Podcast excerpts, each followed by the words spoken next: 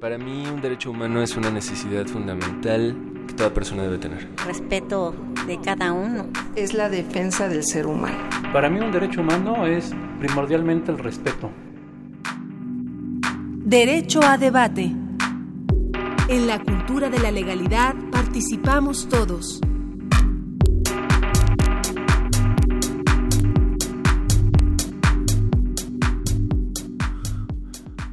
Hola, ¿qué tal? Muy buenos días, feliz inicio de año. Este es nuestro primer programa en vivo que tenemos y bueno, el día de hoy les habla Diego Guerrero, estamos en Derecho a Debate en la Cultura de la Legalidad, participamos todos. Iniciamos un nuevo año, un año en el cual seguramente tendremos eh, programas eh, que abordaremos diversos temas relacionados principalmente con los derechos humanos y con un tema que en este momento en la sociedad eh, debe estar muy activo, que es el tema de la cultura de la legalidad, la construcción de esta cultura de legalidad a través de los diversos espacios que existen. Y bueno, la radio, los medios de comunicación son un factor fundamental para poder construir este mecanismo.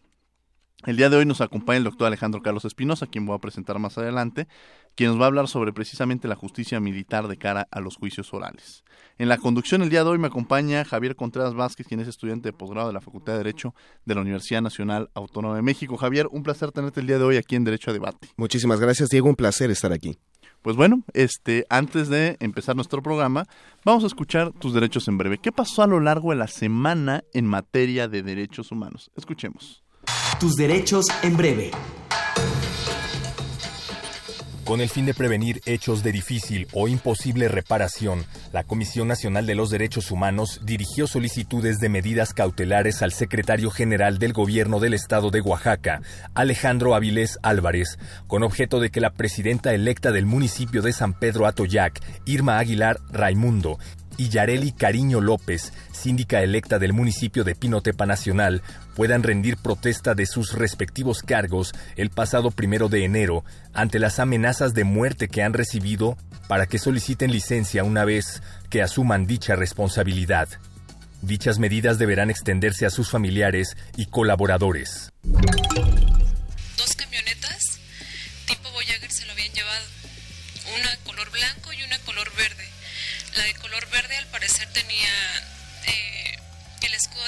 Mexicana y que se lo habían llevado.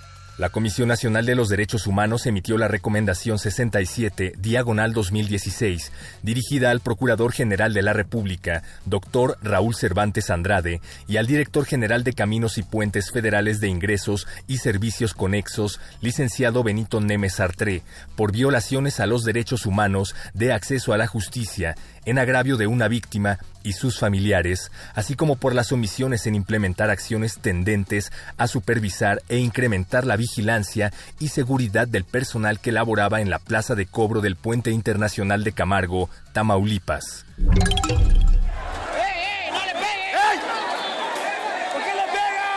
La CNDH emitió la Recomendación 63, diagonal 2016, dirigida al gobernador constitucional del estado de Campeche, a las y los integrantes del ayuntamiento del municipio de Carmen, así como al presidente del Congreso del estado de Campeche, en virtud de las quejas recibidas por este organismo nacional con motivo de los hechos ocurridos el 20 de octubre de 2015, consistentes en que un grupo de personas que se inconformaba con la autoridad municipal cerró los accesos del Palacio Municipal de Carmen, impidiendo que personas servidoras públicas, así como usuarias y usuarios, abandonaran el edificio por un lapso de aproximadamente 24 horas. El Mecanismo Nacional de Prevención de la Tortura emitió el informe de actividades 2016 con el propósito de dar a conocer las acciones desarrolladas durante este año para proteger, a través de la prevención, a las personas privadas de la libertad contra este problema. El informe muestra un panorama integral sobre el funcionamiento del mecanismo, así como las acciones realizadas durante ese año. Describe las funciones y fundamento de su actuación, además de un enfoque gráfico global sobre las visitas e informes. La Comisión Nacional de los Derechos Humanos emitió la Recomendación 64, diagonal 2016, dirigida al gobernador del estado de Guanajuato, Miguel Márquez Márquez, y a los integrantes del Ayuntamiento de Celaya por el caso de una mujer víctima de violencia sexual, quien fue agraviada en su derecho de acceso a la justicia, en la modalidad de inadecuada procuración de justicia y a la no discriminación por agentes de la Policía Municipal de Celaya y personal de la Procuraduría General de Justicia del Estado. En México, la ola de agresiones contra periodistas sigue en aumento. Los asesinatos, amenazas, persecuciones e intimidaciones continúan sin que las autoridades logren ponerle fin. Solicita la CNDH medidas cautelares en favor del periodista Gabriel Valencia Juárez ante la agresión de la que fue víctima en Huachochi, Chihuahua, el pasado 31 de diciembre, donde personas desconocidas dispararon en tres ocasiones en la puerta de su domicilio. La CNDH reitera que cualquier tipo de agresión en contra de quienes ejercen la libertad de expresión debe investigarse y sancionarse, pues la impunidad fomenta la repetición de los crímenes y genera espacios de autocensura. La Comisión Nacional de los Derechos Humanos emitió la Recomendación 71, diagonal 2016, dirigida al gobernador de San Luis Potosí, Juan Manuel Carreras López, y al Comisionado Nacional de Seguridad, Renato Sales Heredia, por el uso excesivo de la fuerza mediante disparo de arma de fuego contra una persona que resultó herida por lo que se puso en riesgo su vida, además de impedir que se le proporcionara atención médica hechos atribuibles a dos servidores públicos de la Policía Federal y dos de la Policía Ministerial de la Procuraduría General de Justicia de esa entidad federativa. Sí se han presentado bloqueos, sí se han presentado protestas en gasolineras, pero mucha de la información que está surgiendo en las redes sociales es falsa.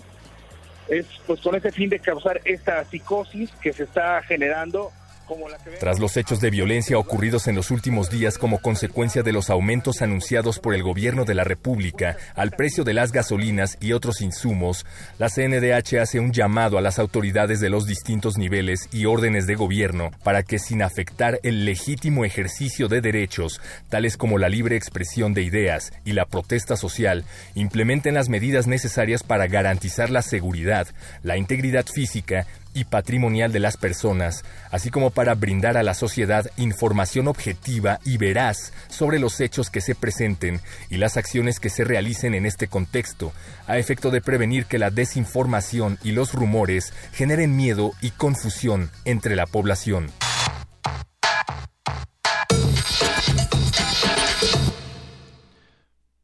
Bien, estas fueron tus derechos en breve, las noticias a lo largo de la semana en materia de derechos humanos. Como les habíamos adelantado, el día de hoy estamos con el doctor Alejandro Carlos Espinosa, con, quien hablaremos de la justicia militar de cara a los juicios orales, por los cambios realizados que se han realizado en los últimos años en el Código de Justicia Militar, bueno, más bien el año pasado, porque es importante este tema y cómo podemos vincularlo a la ley de seguridad interna próximamente a discutirse. Alejandro Carlos Espinosa es doctor en Política Criminal por el Centro de Estudios Jurídicos Universitario, maestro en, Derecho Procesal Penal. Actualmente su labor docente es impartiendo materias de Derecho Militar, Seguridad Pública y Derechos Humanos en la Facultad de Derecho de la UNAM, en las Facultades de Estudios Superiores de Zacatlán y en la Universidad de Guanajuato y la Universidad Autónoma de Guerrero. También es delegado en la Asociación Internacional de Justicia Militar e investigador invitado del Instituto Nacional de Ciencias Penales, donde es profesor de la División de Estudios de Posgrado, además de una extensa labor editorial en la materia. Se le han otorgado varias distinciones, mencionamos ahora la que la Asociación de los Magistrados de la Justicia Militar Estatales le otorgaron en la Victoria Brasil, la Medalla al Mérito Judiciario en 2013 y la Cátedra Extraordinaria Andrés Serra Rojas que le otorgó el Consejo Universitario de la, de la Universidad Nacional Autónoma de México.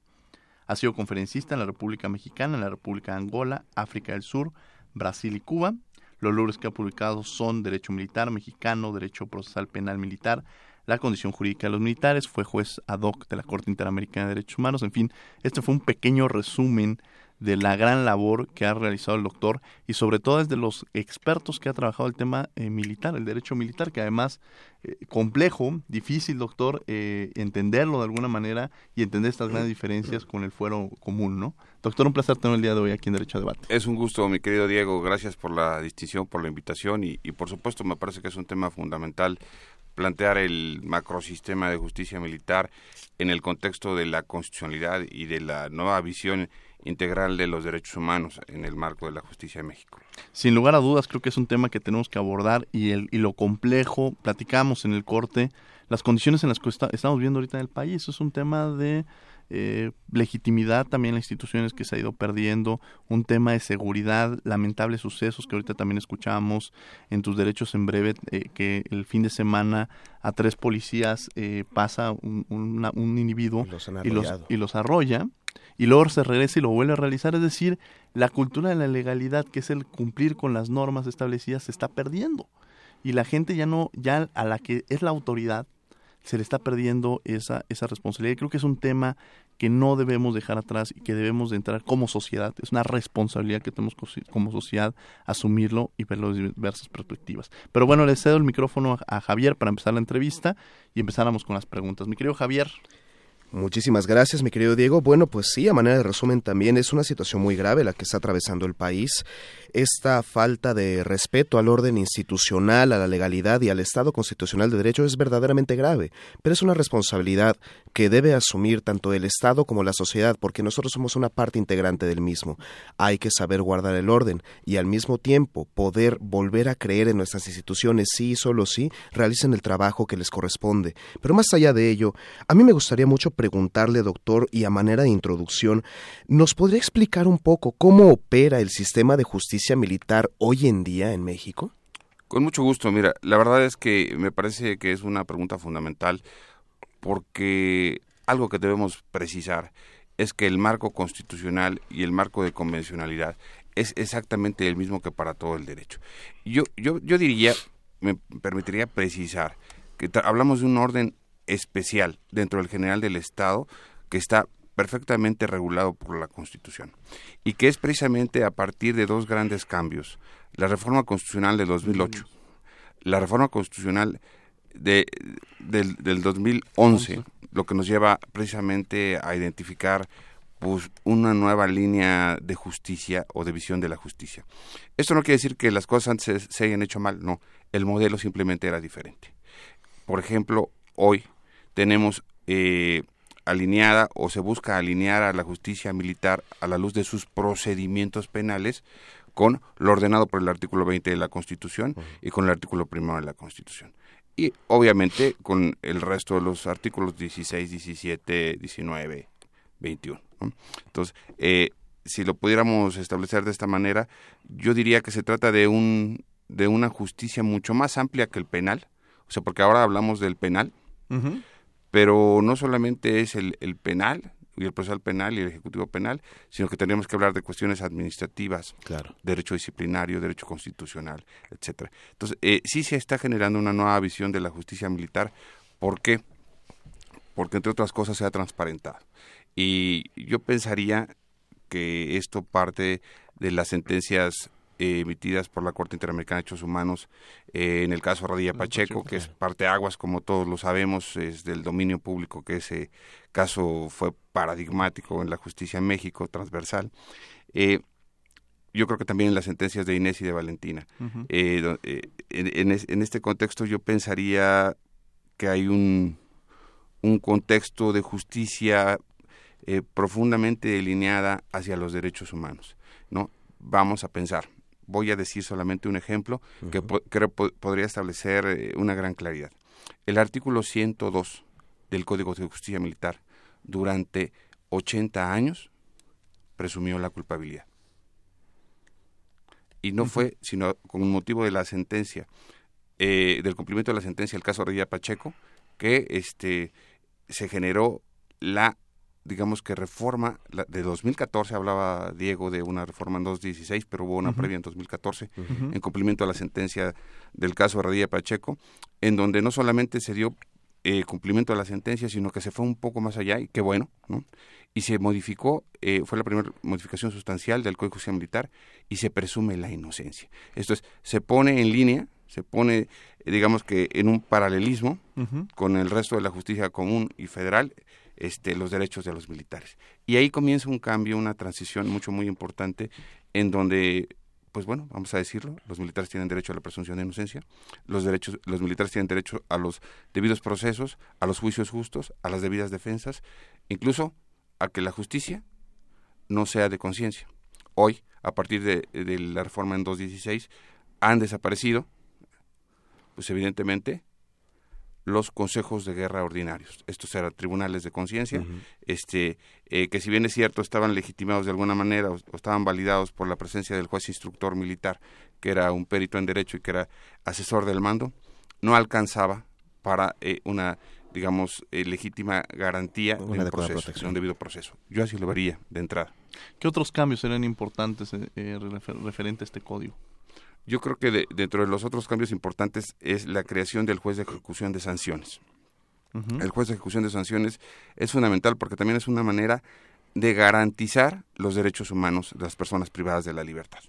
Me parece fundamental el lenguaje en materia de derechos humanos que antes no existía, ¿no? O bueno, digamos el, el, código había tenido pocas reformas y este y la cultura de los derechos humanos ha venido a alcanzar también a la justicia militar de una manera interesante. Faltan algunas cosas, pero creo que los progresos han sido muy significativos. Eh, el reto era muy grande, se veía lejano y sin embargo, gracias a, los esfuerzos, yo diría que de las políticas públicas en materia de derechos humanos eh, del, Estado y la convicción de, de, las propias instituciones y el impulso que han dado las organizaciones de la sociedad civil aparejado con eh, eh, las muy oportunas posturas académicas, este, jurídicas de la UNAM, por ejemplo, ¿no? ha hecho grandes trabajos, este, pues se ha venido a entender la necesidad de armonizar eh, la normatividad por parte del Congreso de la Unión este, con el estándar de derechos humanos. ¿no? Con ese mínimo de elementos que debe tener la norma para garantizar los derechos fundamentales de las personas. Porque los militares, antes de ser militares, son personas. Entonces, e-, ese sería el elemento que yo tendría como punto de partida. Sin lugar a dudas. Eh, yo me llama mucho, usted desde antes de que se realizaran estas reformas ya las venía comentando en, en libros, en diversas conferencias de la necesidad de que se llevaran a cabo. Sin embargo, también mencionaba ahorita que hubo temas pendientes ¿Cuáles serían los temas pendientes que usted considera que quedaron este, en el tintero, que incluso en su momento también hubo serias discusiones en el Senado que costó y de alguna manera algunos partidos no estaban a favor de que se aprobara este código eh, por diversas cuestiones, pero en, concreto, ¿cuáles serían los puntos eh, sensibles, débiles y también qué fue lo que le faltó a esta reforma? Bueno, yo considero eh, que los cambios no pueden ser, digamos que, abruptos y, absolutos, porque entonces eh, el proceso de adaptación y adecuación puede ser muy complejo. Pero sí creo que en este contexto eh, hay una perspectiva respecto de hacia dónde nos vamos a dirigir. Si tú me permites, mi querido Diego, yo diría que el derecho constitucional en México hoy tiene una nueva fuente y esa nueva fuente se llama Derecho Internacional de los Derechos Humanos, para nosotros Derecho Interamericano. ¿no? Entonces, partir de, de la jurisprudencia de la Corte Interamericana a la luz de una figura muy, muy importante que es la figura del juez natural. El juez natural marca cinco postulados básicos desde mi punto de vista. Independencia, imparcialidad, autonomía, profesionalismo y sobre todo este, digamos que de ontología o ética en el proceder. Eh, algunos de estos elementos están garantizados con, el, con las reformas, pero algunos no. ¿Qué no está garantizado? No está garantizada la autonomía, no está garantizada la independencia y quizá la imparcialidad. ¿Por qué? No porque pensemos que vayan a hacer malas cosas o porque desconfiemos de sus, de sus capacidades, no por el diseño institucional. A veces las eh, violaciones a derechos humanos pueden devenir del diseño institucional o bien del diseño normativo. Yo platicaba hace un momento con ustedes acá en la cabina eh, un poco el tema de que durante 80 años por diseño normativo se vulneró los derechos humanos de muchas personas. O sea, imagínate las personas que fueron juzgadas durante todo ese tiempo bajo la presunción de la culpabilidad. Si hay algo complejo en, en la vida, es demostrar tu inocencia sin lugar a dudas. Javier Contré, que me acompaña el día de hoy, le agradezco, mi querido Javier. Muchísimas gracias, Diego. Bueno, es muy interesante todo lo que nos comenta el doctor y creo que hay muchos pendientes. Esto del diseño institucional llama poderosamente mi atención. Es decir, el diseño normativo y el diseño institucional nos va a permitir saber de antemano si una institución va a estar bien fraguada o no. Claro que la problemática la podremos ver eh, frente a nosotros hasta que la institución no esté funcionando y entonces sabremos si funciona o no adecuadamente. De eso me permitiría hacerle dos preguntas más, doctor. La primera, desde su punto de vista, Hoy en día, ¿qué tan lejana es la justicia militar del enfoque de derechos humanos? Justamente pensando en este diseño institucional y en el diseño legal después de las últimas reformas. Y en segundo momento, comenzamos el programa hablando de cuestiones de legitimidad. En función de ello, ¿usted cree que la justicia militar puede o ha sido en algún momento germen de impunidad? Me parece que eso también es una cuestión muy importante, sobre todo para salvaguardar los derechos mismos, tanto de aquellos que han sido violentados por la institución del ejército como para los militares mismos. Son muy interesantes las dos preguntas. Eh, iniciaré por tratar de identificar la primera. Eh, me parece que en el contexto de la justicia militar hoy ya hay avances sustanciales respecto del respeto de los derechos humanos sí creo que los cambios que pues que se antojan necesarios eh, tendrán que pasar o que cursar por un proceso eh, complejo, sobre todo por las condiciones que se viven en el Estado quizá en estos tiempos. Me parece eh, que el paso no es sencillo para, para garantizar de alguna manera, de una, de, digamos que alinear con estándares internacionales, eh, por ejemplo, el caso de la figura del juez natural, porque porque esto significaría o esto implicaría llevar a los tribunales al militares al poder judicial de la Federación. No estoy hablando de la supresión del foro de guerra. Eso no puede ocurrir. El día que el foro de guerra se desaparezca, se podría descabrajar la justicia militar y eso sería gravísimo. O sea, eh, la justicia y el que sea militar se sustenta en muchos ejes, pero fundamentalmente en tres. Disciplina, servicio, obediencia. Entonces, la disciplina, al ser columna vertebral del modelo, este, quizá ha generado que por muchos, por muchos, muchos años, diríamos, centurias, este, eh, la justicia militar ha tenido una lógica de que los pares deben juzgar a sus pares, los iguales a sus iguales, y que la justicia de, entre comillas, ¿eh? de mando, ¿no? Debe imperar para hacer preservar la disciplina. Pero esto ya no encaja o, ya no embona con el tema de los derechos humanos. ¿Por qué? Porque no solo, ahora estamos hablando de un aspecto penal, pero por ejemplo podríamos pensar en el derecho a ser diferente, ¿no? Eh, los criterios de la Suprema Corte de Justicia de la Nación, ¿no? Eh, los matrimonios entre personas del mismo sexo, etcétera, ¿no? Son temas mucho muy importantes que no podemos separar de la justicia militar, por ejemplo y es que creo y, y, parece que, que los, las intenciones, los impulsos vienen como en ese sentido, existe un importante involucramiento por parte de las Fuerzas Armadas con el tema de derechos humanos. El propio Centro Nacional de Derechos Humanos, por ejemplo, ¿no? tuvo un acercamiento importante con la Secretaría de Marina muy recientemente en cursos de, de capacitación, por ejemplo. ¿no?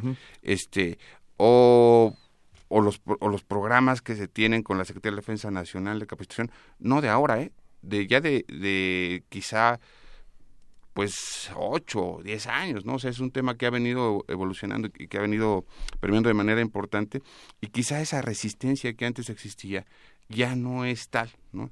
Es más, yo, por lo que he podido percibir, ¿no? Estimo que los propios militares están comenzándose a identificar con el respeto a los derechos humanos y, en, esa cultura de, legalidad al respecto.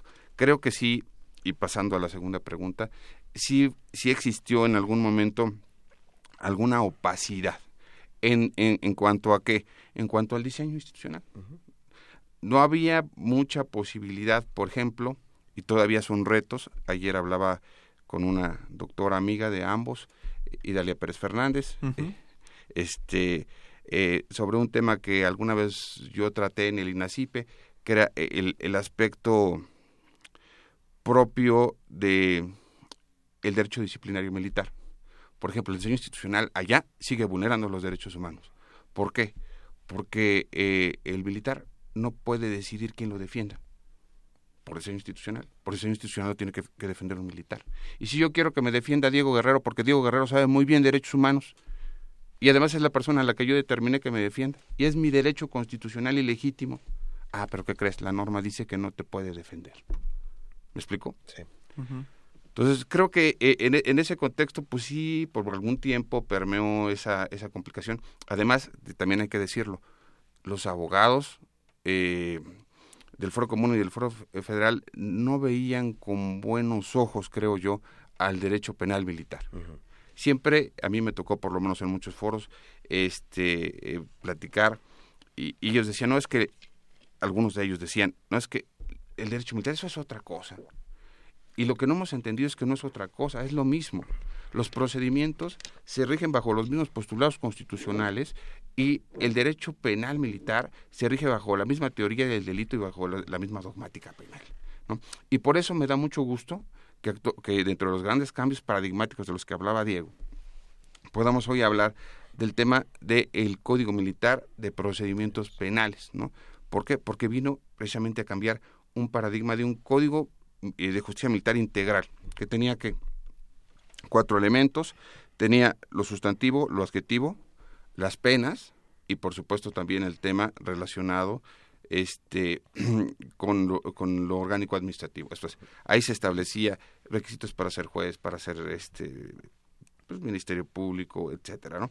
Entonces, en este contexto creo que sí ha habido una transformación importante y yo diría es necesaria la siguiente reforma. Y la siguiente reforma es como la que nos está haciendo falta en la materia federal y en la materia común. Esto es, tenemos un Código Nacional de Procedimientos Penales excelente, ¿no? No sé, no sé si excelente, pero ya tenemos unificada la norma. Este, pero no tenemos un Código Penal para toda la República Mexicana. Igual, pues en este contexto tenemos un Código eh, Militar de Procedimientos eh, Penales, pero no tenemos un código digamos que eh, penal o, justicia militar como se le denomina hoy, ¿no? Acorde con los cambios de los y los progresos legislativos y dogmáticos. Eh, a mí me parece que si nosotros hacemos una revisión del Código Militar de 34, a la fecha encontraremos únicamente la creación de un tipo penal, traición a las Fuerzas Armadas. Y los demás tipos penales, simple y sencillamente, han sido intocados. ¿no? Esto es, eh, no hay estudios dogmáticos, no hay estudios doctrinarios, incluso me atrevo a decirlo y lo digo con el respeto, eh, ni siquiera en el Instituto de Investigación de Jurídicas más importante que es Jurídicas de la UNAM, se está haciendo investigación sobre estudios dogmáticos de derecho penal. O sea, eh, es una materia que se está, está olvidada, pues, ¿no? Y yo creo que en ese contexto debiera darse un paralelismo entre un impulso legislativo y un impulso evidentemente dogmático académico. Sin. Bueno, aprovechamos ah, para hacerles una cordial invitación a quienes nos hablen a través de los teléfonos que tenemos 55 36 43 39 a través de las redes sociales. Estamos en arroba derecho a debate. En Facebook estamos en derecho a debate. El doctor nos trajo tres revistas de criminogénesis la cual él dirige extraordinariamente que hablan principalmente sobre estos temas. Eh, bueno escribe el, propio doctor escribe Raúl Cárdenas Rioseco Luis Rodríguez Manzanera eh, María Guadalupe Gómez Montt, Luis Escobar Hubert, Ángel Gómez Pérez, Luis González Plasencia, Ismael García Garduza, Carlos Eduardo Arrocha Pérez. Eh, en fin, son temas relacionados con el, el, tema que estamos tocando el día de hoy, pero sobre todo en temas relacionados con derecho penal. Tenemos eh, tres revistas y tenemos dos códigos eh, militares de procedimientos penales anotados, que también es publicado por el Centro de Investigaciones del Sistema Acusatorio y la propia revista Criminogénesis. Comuníquense con nosotros, 55 36 43 39. Y bueno, ya mencionamos las redes sociales y a las personas que nos hagan comentarios sobre el tema que estamos abordando, les regalaremos eh, este código y las revistas. Doctor, hay un tema que usted menciona y efectivamente el, el reconocer a una institución que de alguna manera eh, ha estado legitimada socialmente, podemos mencionar así, el, ejercicio, la formación que tienen los militares, es una formación muy concreta, es una formación muy fuerte, eh, de orden. Sin embargo, eh, hay un tema que, que, que, nos está llegando y es precisamente qué ha pasado cuando el ejercicio, las funciones para las que fueron creados los militares, que es la protección la seguridad nacional son utilizados por otros elementos. Me refiero a la decisión de tomar, de que los militares salgan a las calles en el ánimo de bajar los índices eh, de criminalidad. O sea, esta decisión de alguna manera, ¿qué tanto repercute o qué tanto beneficia en un momento dado al Estado mexicano, sobre todo para las funciones para las que fueron creadas? Nos mandan acá. Bueno, yo regresaría un poco al al discurso del inicio de la charla, ¿no? Y este y yo vería que aquí, pues bueno, hay que hay que hacer una una revisión de carácter eh, legislativo, digamos que un análisis. Si yo hago un análisis constitucional puro, pues encontraría que existe una prohibición, ¿no? Pero si hacemos un análisis eh, de la jurisprudencia emitido por la Suprema Corte de Justicia de la Nación al respecto, encontramos que existe una plena legitimidad de su participación. Entonces, en ese contexto, creo yo que sí es necesario lo que se ha venido señalando desde la anterior administración y ahora con el actual secretario de la Defensa Nacional, de revisar un poco las facultades y las atribuciones del secretario de la Defensa Nacional en función con las actividades que en la actualidad desempeñan. ¿Por qué? Porque si nosotros estamos pugnando en las políticas públicas por una cultura de legalidad, por un respeto a la legalidad, eh, por, un actuar en el orden, este, digamos que normativo, constitucional y convencional, pues sí será necesario quizá hacer algunos ajustes en cuanto a eso. Lo que ocurre de facto, además, pues bueno, tiene otras, este, otras génesis y dentro de eso yo pensaría pues que el estado de cosas que está viviendo el estado ha hecho esto necesario. Eh, las policías se han profesionalizado de una manera importante pero siguen grandes retos me explico eh, eh, es necesario que el ejército realice ciertas actividades porque si el ejército dejase de participar abruptamente, pues entonces quizá pudiéramos provocar hasta un caos, ¿no? Y no queremos un caos mayor al que se está generando.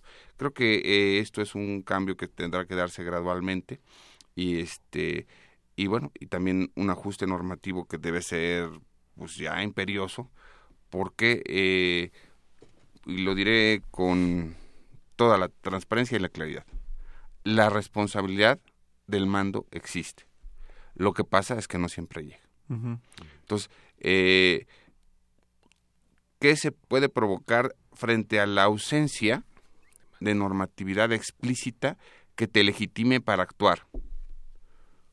Pues que no actúe. eso, eso también podría traer una problemática. ¿no? Entonces, sí es importante decirlo. Eh, pueden cambiar también un poco las visiones, como si yo preguntara ahora acá en la misma mesa, ¿cuál es la línea divisoria? Entre la seguridad pública y la seguridad nacional, yo creo que podríamos aventarnos un debate de tres horas aquí y este y no llegaríamos a un punto de acuerdo, ¿no? ¿Por qué? Pues porque se ha desdibujado esa frontera y pareciera que esos dos dos este dos temas se están tocando todo el tiempo.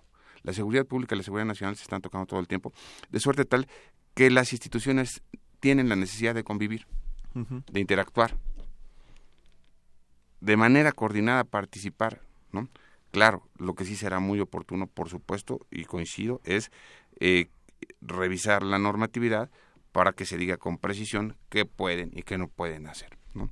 Porque, bueno, en, en este contexto sabemos que existen pronunciamientos incluso de la propia Comisión Nacional de los Derechos Humanos, ¿no?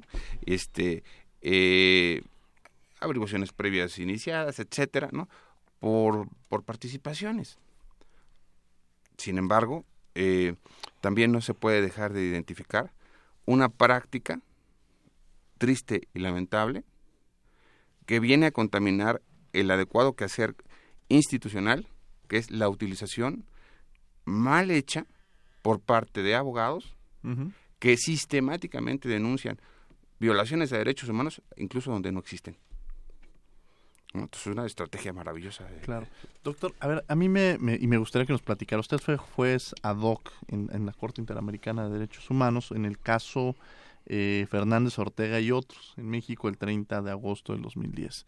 Eh, tomando su experiencia sobre todo en materia eh, que lo mencionábamos, su, su, experiencia en el tema del derecho militar, ¿qué pasa o cuál es el procedimiento para que nuestro auditorio conozca cuando no es, no es el generalizado, pero estos casos particulares en los cuales eh, un militar transgrede, eh, genera de alguna manera un caos o genera una violación en materia de derechos humanos. ¿Cómo llegan estos casos, eh, para que nuestro auditorio lo conozca, ante el sistema interamericano? Eh, de forma, digo, sabemos que tiene que pasar por el órgano interno nacional, posteriormente pasa a la comisión, posteriormente eh, Comisión Interamericana de Derechos Humanos, posteriormente pasa a la Corte Interamericana, pero en su experiencia en la Corte, ¿qué nos podría abundar sobre todo en estos casos específicos en el cuales ha hecho, ha existido una violación por parte de derechos humanos por parte de la figura de los militares? Sí, yo creo que, que la ruta para llegar al, al, sistema interamericano pues es largo y compleja, ¿no?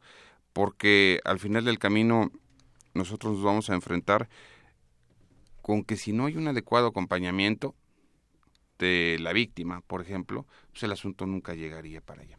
Se deben de gastar las instancias internas del Estado, ¿no? Pero además voy a tomar prestadas unas palabras que dijo en alguna ocasión Diego García Sayán, quien era presidente de la Corte cuando a mí me tocó participar por ahí. Eh, alguna ocasión alguien le preguntó, eh, don Diego, ¿qué pueden hacer los estados para que los asuntos no lleguen a la Corte Interamericana de Derechos Humanos? dijo, deben sancionar. Entonces, es un eso es un tema eh, de impunidad y corrupción que debemos zanjar, ¿no? Ahora, este, ¿qué, eh, la pregunta inversa, como, como, se planteó de origen, ¿cómo hacer que el asunto llegue? Bueno, pues primeramente agotando todos los recursos y, y evidentemente constituyendo las pruebas. Sin pruebas no hay caso, ¿no? Pues, ¿Y, cómo logras identificar en, en qué caso interviene el foro? Como, o sea, eh, reconocer algún caso en particular, por ejemplo, en materia militar. En, estas grandes diferencias entre el foro común y el foro militar, eh, que, de alguna manera nos permite entender eh, las grandes diferencias que existen en un momento determinado y un caso particular que os pudiera mencionar. sí, por, por, ejemplo, digo, a mí me parece muy claro eh, cómo se ha avanzado precisamente en estas reformas constitucionales del 2014 y del 2016 en cuanto a las reglas de competencia para los militares. Eh, ya es clarísimo, no solamente porque el código lo dice de manera expresa, la jurisprudencia también lo avala, ¿no? que siempre que se encuentra involucrada una víctima civil en la participación de un evento donde estuvo presente un militar, el asunto será de la competencia del foro, será federal, ¿eh? porque pues, por la naturaleza del, será federal. Eh, ¿Cuándo o qué? Hace un momento hablábamos de cuáles son los otros retos. Bueno, los otros retos eh, en cuanto a las competencias, yo los vería en el siguiente sentido. Pareciera que esa parte ya quedó resuelta, pero hay asuntos donde el otro enfoque de juez natural no se cumple. Y es que, voy a decir, existen muchos delitos donde no existen víctimas. Esos delitos sin víctimas siguen siendo conocidos por la jurisdicción penal militar. ¿Y son comunes o son federales? Voy a poner un ejemplo, disparo de arma de fuego, de una persona, de un militar franco. Si está un militar está franco, pues es, hombre libre, ¿no? Está sujeto a las leyes comunes. Ah, pero como no hay víctima civil, ¿quién va a jalar el asunto? La jurisdicción militar. O por ejemplo, delitos contra la salud, en cualquiera de sus modalidades en los delitos contra la salud no hay víctimas, la víctima es la sociedad, ¿no? Entonces, en ese, en ese, en ese contexto, nosotros vemos a los tribunales militares todavía conociendo de asuntos, por ejemplo, contra la salud. Y yo, y yo insisto en que es necesario este cambio de modelo, porque eh, si nosotros revisamos quién resuelve en realidad los asuntos o dónde se ganan los asuntos de jurisdicción militar, vamos a encontrar que eso se ganan en el Poder Judicial de la Federación vía los amparos. ¿no? O sea, eh, entonces, si, si tenemos identificada esta parte, pues ¿por qué no quizá buscar a través del tiempo y bajo los mecanismos correctos, ¿no? llevar a los tribunales militares al Poder Judicial de la Federación, sobre todo que este criterio ya es muy claro de que los jueces deben ser independientes, imparciales, autónomos y profesionales. Y dejar ese foro militar vigente, sus, digamos, que subsista respecto de qué? Respecto de la parte de la investigación a modo de la Procuraduría Federal o de los estados. ¿no?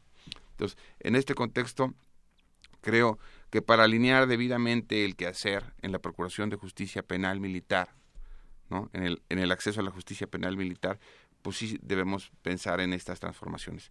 Sin embargo, no, no es... Eh, sería injusto no dar el crédito al esfuerzo institucional que han hecho las digamos que las fuerzas armadas por ajustar su normatividad eh, a donde había tantas resistencias ¿eh? ¿eh? yo recuerdo cuando planteaba esto con algunas personas eh, ex procuradores militares por ejemplo ¿no? que tuve la oportunidad de tratar y este y me decían oye no Alejandro Carlos eso no va a pasar la justicia militar ha sido así desde la castrense jurisdictio, esto es desde los romanos, ¿no? No ha variado. Y es que este es, esto, es, esto es así, pues había un, dogma, una resistencia, ¿no? Y ahora ya cambió. Y existe, evidentemente, eh, de alguna manera, pues esa aceptación, ¿no? Roberto Rey Trejo nos escribe, bueno, eh, hace tiempo leí El hombre perdía el camino y lo retomaba, pero hoy ya perdió el objetivo. Y creo que esta es un poco la lectura que se está dando socialmente de esta eh, de, de, los últimos que, que, se han generado en los últimos días, porque se relaciona también con lo que nos pone después. La sociedad ve y repite lo que las instituciones y políticos hacen y saben que no pasa nada. Y al parecer creo que ahorita hay un contexto de, de precisamente este tema, la cultura de la legalidad, de la construcción de la pérdida de esta cultura, que no depende de, de, una institución necesariamente, sino la sociedad en su conjunto es la que tiene que generar una responsabilidad y un reconocimiento efectivamente si los políticos eh, no están haciendo las cosas o alguna institución no lo está haciendo de forma adecuada, no quiere decir que la sociedad no debamos comportarnos de la altura de lo que merece eh, un país que requiere fortalecerse en diversos aspectos. Javier Contreras. Sí, muchas gracias, Diego. Coincido plenamente contigo. Me parece que la sociedad tiene que tomar cartas en el asunto, pero no de esta manera. La responsabilidad civil, así como hemos hablado también de la disciplina castrense, es algo importante también. Incluso pensar en un contexto de violencia donde los militares tuvieron que salir a las calles para ocupar funciones de seguridad pública, como lo discutíamos hace un rato, pues es hablar también de algo sintomático de la sociedad, la violencia. A mí me parece que la violencia no es el problema en sí mismo, sino que es una consecuencia de otras problemáticas, de factores socioeconómicos, de falta de comprensión por parte del Estado. Recuerdo que alguna vez hace ya varios meses salió esta frase, me parece que fue en el, en el financiero, que decía, no entienden que no entienden. La responsabilidad institucional también es importantísima. Esto que comentan en Twitter sobre que los ciudadanos hacemos o replicamos lo que las instituciones nos muestran y nos inculcan, yo creo que el sentido también puede ir a la inversa. Finalmente, las instituciones están compuestas por ciudadanos, ciudadanos que han ganado elecciones o ciudadanos que han llegado ahí por otro tipo de procedimientos. No podemos separar bajo ninguna circunstancia la dimensión social de la dimensión institucional, así sea el fuero militar. Es importante tener muy presente algo que comentaba el doctor eh, fuera del aire. Los militares, en su caso los policías, ahora que hemos visto estos videos donde atropellan a la gente de manera brutal, antes que ser militares, antes que ser policías, son personas son seres humanos y no deben estar sujetos a un trato salvaje por parte de la sociedad. No podemos criticar de manera moral, porque son críticas morales, a esas personas por violaciones de derechos humanos, cuando nosotros como sociedad atentamos directamente contra la legalidad y contra la vida de estas otras personas. A mí me gustaría preguntarle, en función de todo esto, doctor, ¿cuál cree que sería el principal reto del diseño institucional o en su caso, de la formación castrense para poder interiorizar de manera adecuada toda esa cultura de los derechos humanos y o de las garantías procesales, ahora que usted ha hablado de este gran esfuerzo institucional que se ha realizado en los últimos años. Bien, me parece que es un tema que llevaría tiempo o que llevará tiempo, ¿no? Eh, no creo en las varitas mágicas. Claro. Me parece que eh, sí es necesario generar políticas públicas transversales al seno de las instituciones, eh, no solamente las de la disciplina, sino también en las eh, del orden, ¿no? Esto es las fuerzas armadas, las policías, este que juegan un, un papel fundamental en, en, el en el nuevo quehacer del sistema de justicia. Y me atrevería a decir que el elemento más importante en el nuevo sistema de justicia penal, por ejemplo, son los policías. ¿Por qué? Porque son los responsables de las investigaciones. Una investigación mal realizada equivale a un asunto perdido en los procedimientos penales y si no en los amparos y si no una sentencia en la Corte Interamericana, como se ha visto en, cinco casos ya. Entonces, creo que eh, la forma también de generar ese cambio es reconociéndole sus derechos. Y pareciera que todavía a algunos servidores públicos se les sigue tratando como, como ciudadanos de segundo nivel. Eh, pondré un ejemplo y me salgo un poco del esquema de los militares para hablar del esquema de los policías. El artículo 123, apartado B, fracción decimotercera de la Constitución Política de los Estados Unidos Mexicanos, excluye de los derechos laborales a los policías de este país. Entonces, yo no puedo exigir, o bueno, sí puedo, pero, pero como que no estoy tan legitimado a exigir en pureza tanto cuando yo no estoy siendo legal con ellos. No hay, no hay una congruencia. Por supuesto, está en la Constitución, pero a mí me parece que, que merece una reforma constitucional al respecto. ¿no?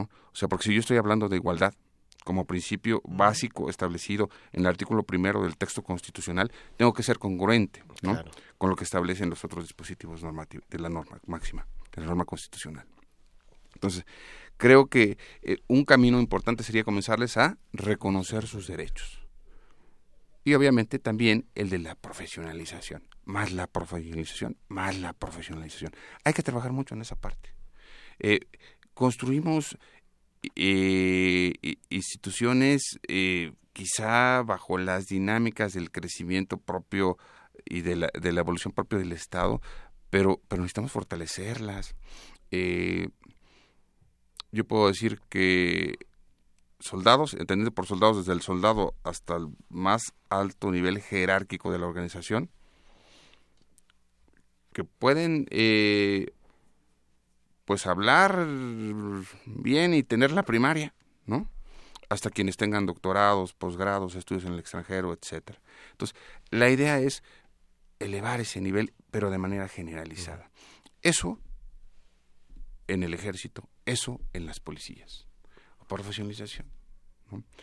Crear, eh, por ejemplo, tengo, tengo noticia, no sé eh, si esto vaya a ser así, que se está impulsando la universidad, una universidad en la Secretaría de Marina. Ajá. Y como todos sabemos, está muy fortalecida la UDEFA, ¿no? La Universidad del Ejército y la Fuerza Aérea, creada desde los años 70. Ajá. Y bueno, pero pues entonces hay que comenzar a revisar también otros aspectos eh, importantes. Eh, siempre se ha cuestionado, ¿y por qué dentro de la UDEFA no hay la carrera de licenciado en, en Derecho con especialidad en justicia militar, por ejemplo. Necesitamos eso. Necesitamos que, existen, que existan más carreras a nivel de reconocimiento de la, digamos, que la Dirección General de Profesiones de la Secretaría de Educación Pública, de licenciados en ciencias policiales o como les queramos llamar. ¿Me explico? Esto es llevar la formación y la función del militar, del policía, al tema de la universidad. No todos van a poder hacerlo así, pero, pero sí podrá replicar, ¿me explico? De una manera importante. Y el reconocimiento de los derechos creo que sea una parte fundamental. Sí, sin lugar a dudas, eh, un tema que se menciona es esta profesionalización, profesionalización, tres veces profesionalización, el tema de la educación, que también ya lo mencionaba, el elemento de educación es fundamental, y también mencionaba un trabajo que se ha venido realizando, que se debe seguir construyendo, que es el tema de la capacitación en materia de derechos humanos, el continuar con estos cursos de sensibilizar y de entender la importancia en esta materia en todos los órdenes. Y creo que hay un tema que es importante el no estigmatizar, es decir, sí hay, hay políticos corruptos, es verdad, pero también hay políticos que no lo son. Quizá hay que reconocer que hay policías que lo son, pero también hay muchos policías que no lo son. Entonces, romper con estos estigmas que sociales de alguna manera creo que, que coadyuvará mucho en, el crecimiento como sociedad. Javier Contreras, sigamos con la entrevista. Nos quedan eh, un par de minutos. Yo creo que eh, continuamos con esta, esta pregunta y les pediría un pequeño resumen en contexto. Por supuesto, mi querido Diego, pues me gustaría conocer justamente en este aspecto político que tú ya has tocado, la opinión del doctor sobre la siguiente pregunta. Desde la sociedad y justamente también desde el enfoque político, ¿usted por qué cree, doctor, que esta justicia militar, que la disciplina castrense, llega a ser tan ampliamente criticada? Es decir, eh, la institución del ejército es de las instituciones más respetadas en el país, es de las que más legitimidad gozan hoy en día y desde hace ya algunos años. Sin embargo, cuando tú detienes a un ciudadano de a pie y le preguntas, oye, ¿cómo ves lo que ocurre con los militares? Ya cuando hablas del mundo interno, es muy opaco, la gente no lo conoce y desconfía naturalmente, y comienzan estas críticas en ocasiones infundadas, como ya lo ha llegado a comentar, doctor. Derivado de esto, y desde la misma falta de sensibilidad de nuestra mal llamada clase política o de otros personajes públicos, usted, doctor, ¿por qué cree que esta justicia o que estos modelos son tan ampliamente criticados, digamos, por los sectores de opinión o por los ciudadanos en su momento? Yo tendría dos breves respuestas ¿no? a esa pregunta. Una tendría que ver porque no lo conocen. Hay una gran ajenidad, de, incluso de abogados, respecto del sistema de justicia penal militar y, respecto de la normatividad militar y respecto de esta idea de que el, de que el derecho militar es este pues digamos un microsistema de derecho inmerso en un macrosistema de derecho. Y la y la segunda es porque tampoco fluye la información. Eh, aunado pues, al tema de lo que ya habíamos dicho del diseño institucional en donde este pues bueno en el caso de Inés y Valentina por ejemplo ellas por qué se resistían a comparecer ante la justicia militar. Es decir, es que nos van, no, es posible que los juzguen quienes, quienes nos dañaron, ¿no? O sea, quienes nos lastimaron. Entonces, ese, por eso era el tema de la independencia y, y de ahí fue la importancia de la reforma quizá a la ley de amparo del recurso este, a partir de la víctima. ¿no? Si nosotros recordamos la ley de amparo anteriormente, no reconocía la posibilidad de, de este derecho a quien no era víctima y ahora ya lo es, ¿no? Sin lugar a dudas. En 30 segundos, ya nos desafortunadamente se nos acabó el tiempo, nada más quiero hacerles una cordial invitación. Comuníquense con nosotros, tenemos revistas especializadas en criminología y derecho penal, Criminogénesis, está con nosotros su director, el, doctor Alejandro Carlos Espinosa, y también nos trajo eh, dos códigos civiles, dos códigos militares de procedimientos penales anotados, los cuales eh, están al acceso también para que precisamente el último comentario que él hacía era que no lo conocen y para poder conocerlo, estas dos opciones eh, les van a ayudar mucho a entender sobre el tema. Perdón, en 30 segundos, mi querido Javier, para concluir el programa.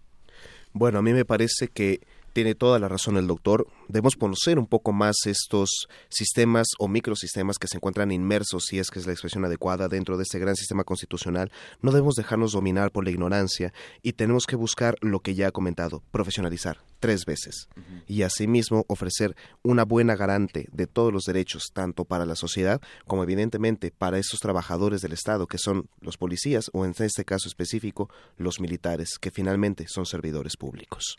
Javier, muchas gracias por acompañarnos el día de hoy aquí en Derecho a Debate y seguramente tendremos en otros programas. Doctor, en 30 segundos para cortar este algún comentario que quiera hacer. Sí, yo diría algo que considero muy importante y es tender puentes en dos sentidos. Puentes entre las instituciones del Estado, autónomas y no autónomas, y evidentemente con las universidades. O sea, no podemos generar o construir nuevos este, planteamientos o, criticarnos así a nosotros mismos si no escuchamos la voz de la academia. Esto es muy normal que ocurra, por ejemplo, en España o en otros países, que las universidades y las instituciones del Estado publiquen, analicen, investiguen. Y nosotros rara vez lo hacemos. Muchas gracias, doctor. Rebeca Pérez nos escribió cuál es el índice de quejas de la comisión con respecto a abusos cometidos por militares. En las redes sociales vamos a publicar en, un par de horas, en dos, tres horas, la enumera, que es la parte de los números específicos relacionados con este tema. Le invitamos a que a través de arroba derecho a debate o en Facebook en derecho a debate esté al tanto sobre esta información que es parte del informe que, que que se está generando a través de la Comisión Nacional de los Derechos Humanos. Bueno, nos despedimos en voz en cápsula, estuvo Héctor Castañeda, en los controles técnicos Arturo González, en redes sociales, por cierto, hoy es su cumpleaños. Muchas felicidades, Karina Méndez, que eh, lo mejor y como siempre todo nuestro cariño y el apoyo que siempre nos, nos brindas en asistencia. Ernesto Díaz y en la producción mi queridísima Jessica Trefo. Al micrófono estuvo Diego Guerrero y Javier Contreras. Nuestro invitado, el doctor Alejandro Carlos Espinosa. No olviden que nos escuchamos de ley el próximo lunes a las 10 de la mañana. Esto fue Derecho a Debate. Radio UNAM y la CNDH presentaron Derecho a Debate. En la cultura de la legalidad participamos todos.